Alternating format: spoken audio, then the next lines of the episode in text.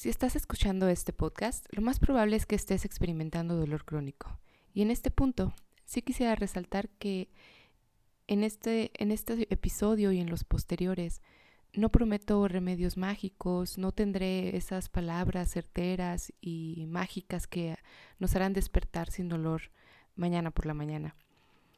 Sin embargo, sí quiero dedicar este, este podcast para educarnos más acerca de cómo funciona el dolor, qué relación tiene con nuestro cerebro, la relación que mantiene el cerebro con nuestro cuerpo y estrategias para lidiar también con el dolor crónico, así como experiencias de otras personas y de mí misma que nos puedan ayudar unos a otros en nuestro proceso de sanación. Quisiera empezar entonces este episodio mencionando entonces por qué experimentamos dolor. ¿Por qué nuestro cuerpo experimenta dolor? Bueno, el dolor actual, el dolor estructural y el dolor es pues parte de nuestra vida, ¿verdad? Si tenemos un accidente o nos rompemos un hueso o estamos em, practicando deporte y sufrimos alguna lesión, pues bueno, el proceso para sanar una herida actual o estructural es uh, en medicina para inhibir el dolor, puede ser, eh, nos aconsejan tomar descanso, ir a terapia, eh, terapia física y bueno, después de seis a ocho semanas, más o menos, estamos o estaremos recuperados. Esto es, eh, como nota, pues el tiempo aproximado, ocho semanas, que tarda en sanar hasta la ruptura de nuestro hueso más grande. Entonces, ¿qué pasa cuando el dolor de una lesión, de una de, de, un accidente, por ejemplo, automovilístico, que lo veo muy seguido, este, dura un mes, o incluso qué pasa si de la noche a la mañana nos aparece un dolor sin una causa aparente, pero este dura más de tres meses o hasta uno, dos o incluso 20 años. Bueno, en este caso el cuerpo seguramente ya sanó. La respuesta aquí la vamos a encontrar, a que el dolor crónico se encuentra en esta conexión entre el cerebro y cuerpo. El, el dolor crónico se experimenta, como ya lo mencioné, cuando el dolor persiste por más de tres meses. Algunas otras personas dicen que pues después de seis meses ya se puede considerar dolor crónico, aunque pues bueno, la, el, el, el tiempo o la espera o no pongamos como que estándares. Sin embargo, pues tener dolor recurrente en nuestra vida pues no es algo normal o adaptativo. En realidad, pues ¿quién quiere estar en dolor todo el tiempo, verdad? ¿Quién quiere estar sufriendo el mismo dolor y cuando es el mismo dolor reiteradas veces es aún más debilitante porque ahora sí que anticipamos ese dolor y pues se vuelve, la, la vida se vuelve o las actividades diarias se vuelven en demasía, si, si ya son complicadas pues las complica aún más. La medicina tradicional nos indica que si algo duele en nuestro cuerpo es porque pues hay un daño estructural, ¿no? Bueno, pues como veremos en el caso del dolor crónico esto no es cierto, ya que el dolor crónico viene más relacionado con una disfuncionalidad, le llamaría yo, o una mala interpretación de nuestro cerebro. Normalmente el cerebro recibe señales de todo nuestro cuerpo y las procesa. Si el cuerpo experimenta una lesión, el cerebro genera la sensación de dolor, la cual es un mecanismo de defensa y es vital y totalmente adaptativo para nuestra supervivencia, es decir, como nos pone nuestro tan querido ejemplo de si ponemos la mano en una estufa caliente o que el niño se va a quemar, pues bueno, nuestros receptores de dolor o nuestro cerebro anticipa para la siguiente vez saber que si vamos a poner la mano en la estufa caliente, pues vamos a sentir dolor, ¿verdad? Entonces esta antelación, además del dolor físico, pues bueno, viene completamente eh, y originado en el cerebro. El dolor actual estructural, entonces, es causado por un daño al cuerpo, es decir, como ya les mencionaba, pues una lesión, una caída, eh, pero el dolor que persiste después de este tiempo, que ya les mencioné, tres a seis meses, esta lesión ya se ha curado. O algún dolor que no tenga una causa física muy clara, suele ser el dolor crónico o como lo vamos a llamar durante este podcast y durante este podcast, curso, recorrido, como le quieran llamar, eh, dolor neuroplástico. algunos especialistas pues le llaman de diferentes nombres, le han dado el eh, dolor por estrés, eh, dolor, dolor aprendido, dolor por tensión, eh, otros en, en, siglas en inglés TMS, y bueno, vamos a ir viendo que pues todos se relacionan en sí mismo, es el mismo dolor neuroplástico y lo vamos a definir conforme vayamos pasando episodios y vayamos entendiendo un poco más esta medicina de mente y cuerpo que les quiero yo platicar. En el episodio 2 les voy a mencionar cómo se desarrolla este dolor neuroplástico y en el episodio 3 les quiero mencionar cómo determinamos si estamos padeciendo de dolor neuroplástico. Entonces, sigan conmigo.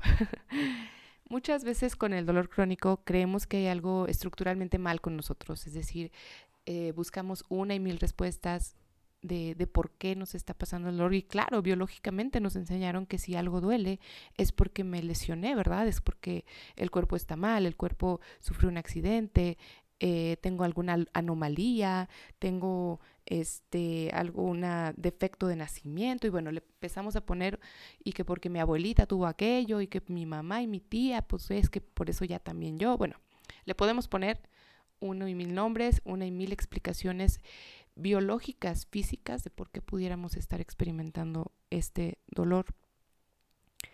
Y incluso pueden haber dos caminos, ¿verdad? De cuando experimentamos dolor recurrente o crónico. El primero podemos tener un diagnóstico incluso estructural en el cual el doctor nos dice, pues sí, tiene una hernia eh, de disco o sufre de dolor pélvico o de fibromialgia o colitis, bueno, lo que sea y nos dan, una, nos dan un diagnóstico eh, los doctores. Y el segundo camino también puede ser que no nos den ningún diagnóstico, que en realidad vayamos a los doctores, no sepan darnos un diagnóstico, no sea muy claro y no nos dicen la causa exacta de nuestro dolor.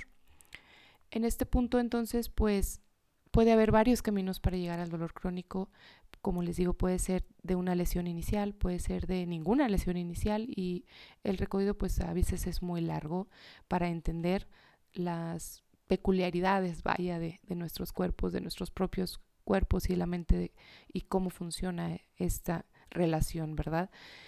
Entonces, para iniciar y este podcast está completamente relacionado a ello porque considero, y muchos autores también en este tema de mente-cuerpo, consideran que la educación es crucial, es esencial y es la, base para, para poder manejar de una menor, mejor manera el dolor crónico. Como les decía al inicio, no les puedo decir, sí, mañana yo les tengo la solución y los voy a sacar el dolor mañana y van a darse cuenta de por qué les pasó de, y, y les voy a dar la, la receta mágica que yo utilicé y pues la verdad me encantaría decirles que sí, pero no funciona de esa manera hay todas una secuencia y razones, personalidad, emociones, estilo de vida que va detrás del dolor que estamos experimentando actualmente. Entonces es un proceso, no voy a decir si es corto o largo porque he visto que difiere completamente de persona a persona. No puedo decirles tampoco que en una semana, no puedo decirles que en un año, no puedo decirles que ya nunca lo van a quitar. Únicamente puedo decir que pudiéramos darle una oportunidad a estas teorías, a estas técnicas y a esta filosofía mente-cuerpo de la cual pues muchas personas han visto muchísima mejoría en el manejo, incluso en completamente curar sus síntomas. Entonces, pues si eres como yo y estuviste en el camino del dolor crónico por mucho tiempo, por años, siete en mi caso, pues pudieras estar de acuerdo que, ¿qué más da? Vamos a tratar algo más, ¿no? Entonces te invito a hacer es algo más, a intentar esta teoría, a abrirte a nueva información y abrirte a que no todo está en lo físico y en el cuerpo. Entonces, bueno, continúo. El dolor crónico neuroplástico eh, en el, el, cerebro aprende mediante la repetición. El cerebro ha aprendido que ciertas actividades, emociones producen dolor, aunque en realidad no haya un daño físico en sí. Es la interpretación que el cerebro hace y es errónea de lo que está pasando en nuestra vida. Y él como mecanismo de defensa manda señales para protegernos de estas situaciones o emociones fuertes. Esto a la vez incrementa pues nuestro miedo, pensamientos que van de la mano con ese miedo y pues con ello perpetuamos el dolor, esperando que el dolor llegue o anticipando más dolor y pues tatán, si llega, ¿verdad? Bien decimos que lo que nos en lo que nos enfocamos se magnifica. Entonces es correcto y aplica completamente a esta teoría mente-cuerpo. Este sería entonces un ciclo de dolor, ¿se fijan? Sería, eh, tengo, experimento dolor, tengo emociones en base a experimentar dolor, de frustración, de miedo, de ansiedad, de tristeza, depresión, porque a mí eh, entonces, esto hace que mi cuerpo reaccione con estrés y que se ponga más tenso, lo que causa, obviamente, o por obvias razones, más dolor y más emociones del mismo tipo, perpetuando este ciclo, este ciclo por muchísimo tiempo. Y como les digo, en mi caso, años. Entonces, ahora que vemos que, qué es el dolor crónico, cómo le vamos a llamar al dolor crónico en este podcast, quisiera cerrar este primer episodio eh, en el cual inicio con la educación para, para aprender un poco más de cómo funciona el dolor, el dolor crónico. Y lo quiero cerrar con algunas preguntas que más bien serían como introspecciones que nos llevaremos para el siguiente episodio en el cual vamos a responderla eh, y les daré las respuestas de la mayoría o de muchas personas con las que he, he estado trabajando. Y les pido que respondan entonces, ¿qué es lo primero que piensas cuando llega el dolor? Entonces, ¿qué, qué, piensas? Ah, porque a mí, ¿qué, ¿qué, son, ¿qué es lo que primero piensas? ¿Cuáles son esos pensamientos que surgen cuando llega el dolor, cuando estás experimentando el dolor?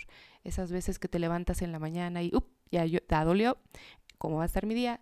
¿Qué va a ser de mí hoy? Tengo tantas actividades, no voy a poder. Bueno, todo apúntalo, por favor. Eh, la segunda sería, ¿anticipas el dolor? En tu vida diaria te, levantas y es lo primero que piensas. ¿Cómo va a doler? Qué nivel va a estar.